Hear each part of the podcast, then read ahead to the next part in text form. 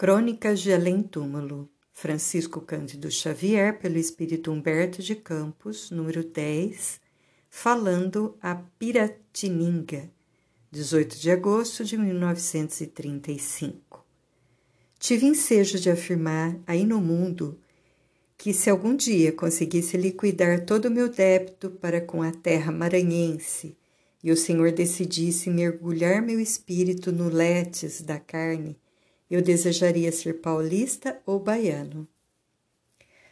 Letes, é nota do editor, segundo a mitologia grega, um dos cinco rios do Hades, cujas águas tinham a propriedade de fazer com que as almas dos mortos que delas bebessem não mais se lembrassem do passado na terra. São Paulo e Bahia foram os dois braços fortes que me ampararam na provação. Minha dívida para com ambos é sagrada e irresgatável.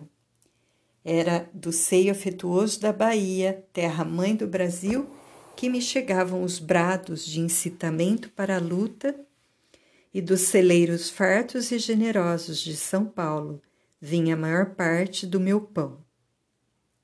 Em seu território vivem os meus melhores amigos, e do santuário do seu afeto subiram para Deus em favor do escritor humilde e enfermo, as preces mais comovedoras e mais sinceras, as quais não lhe iluminaram apenas as estradas pedregosas da vida, mas constituíram igualmente uma lâmpada suave no seu caminho da morte. Ignoro quando o Senhor resolverá o retorno do meu espírito aos tormentos da terra mas quero, antes de meditar nos calabouços da carne, falar do reconhecimento do meu coração. Todas as coisas do Brasil falam particularmente à nossa alma. Piratininga é, porém, o poema de ouro e de aço das energias do seu povo. Sua história dentro da história da pátria é uma afirmação gloriosa de heroísmo sagrado.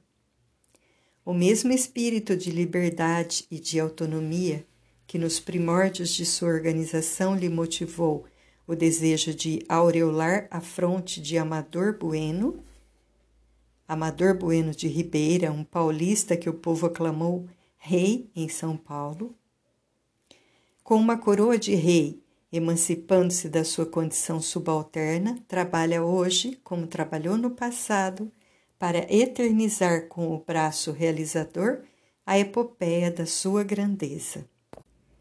Entre as energias moças da terra, há um delírio contagioso de ação e de trabalho. O esforço carinhoso do homem une-se à exuberância da seiva, e São Paulo desfralda nas linhas vanguardeiras o lábaro do seu progresso e de suas conquistas do conforto de suas cidades modernas, eleva-se para o céu a oração do labor que Deus escuta, premiando-lhe a operosidade com as alegrias da fartura. E dizem que Anchieta, José de Anchieta, 1534-1597, padre jesuíta espanhol e um dos fundadores de São Paulo, e dizem que Anchieta, ainda hoje, em companhia daqueles que lançaram a primeira pedra na base do glorioso edifício Piratiningano, passeia entre as bênçãos dos seus cafezais e das suas estradas, enviando sagrada exortação aos que pelejam. Ele, que soube aliar no mundo a energia do homem às virtudes do apóstolo, vê do espaço infinito a sublimidade da sua obra, e qual se aproxima das praias antigamente desertas e dos lugares no qual as florestas desapareceram, sobre os milagres do progresso, as juritis morenas da terra fremem as asas de arminho, tecendo um palho inesperado para cobrir a fronte do homem prodigioso que lhes levou a palavra do Evangelho. Abençoa-no das alturas os indígenas redimidos pela sua fraterna solicitude e sob a proteção afetuosa das aves, Anchieta sorri, contemplando a sua piratininga que trabalha e floresce. Sempre me referi às coisas de São Paulo com o carinhoso enternecimento da minha admiração.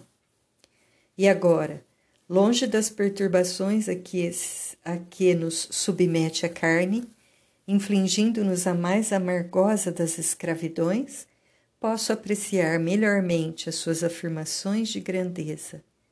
Tenho a visão nítida dos seus valorosos feitos, da enérgica projeção dos ideais da sua gente intrépida, cuja atividade se desdobra no ambiente da confraternização de todas as raças, fundindo-se no seu seio os mais enobrecedores sentimentos da fraternidade humana. São Paulo de hoje é a bússola dos que hão de estudar amanhã a etnologia brasileira.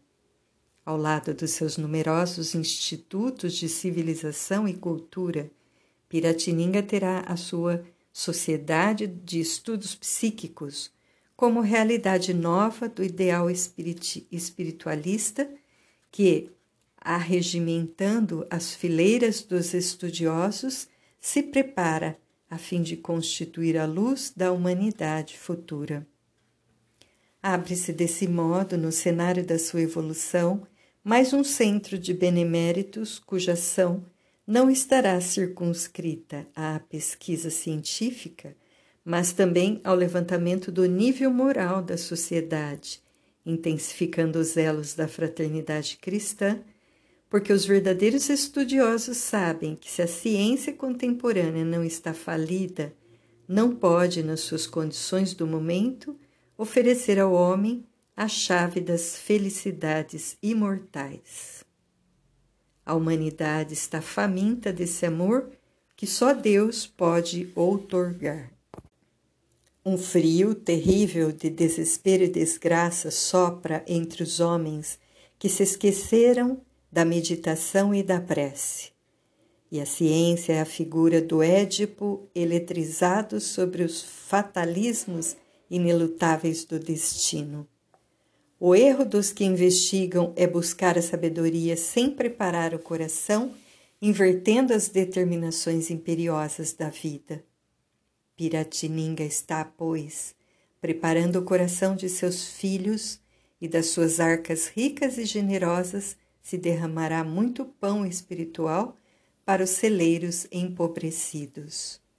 Dos empórios da sua grandeza saíram no passado as bandeiras civilizadoras, rasgando o coração das selvas compactas.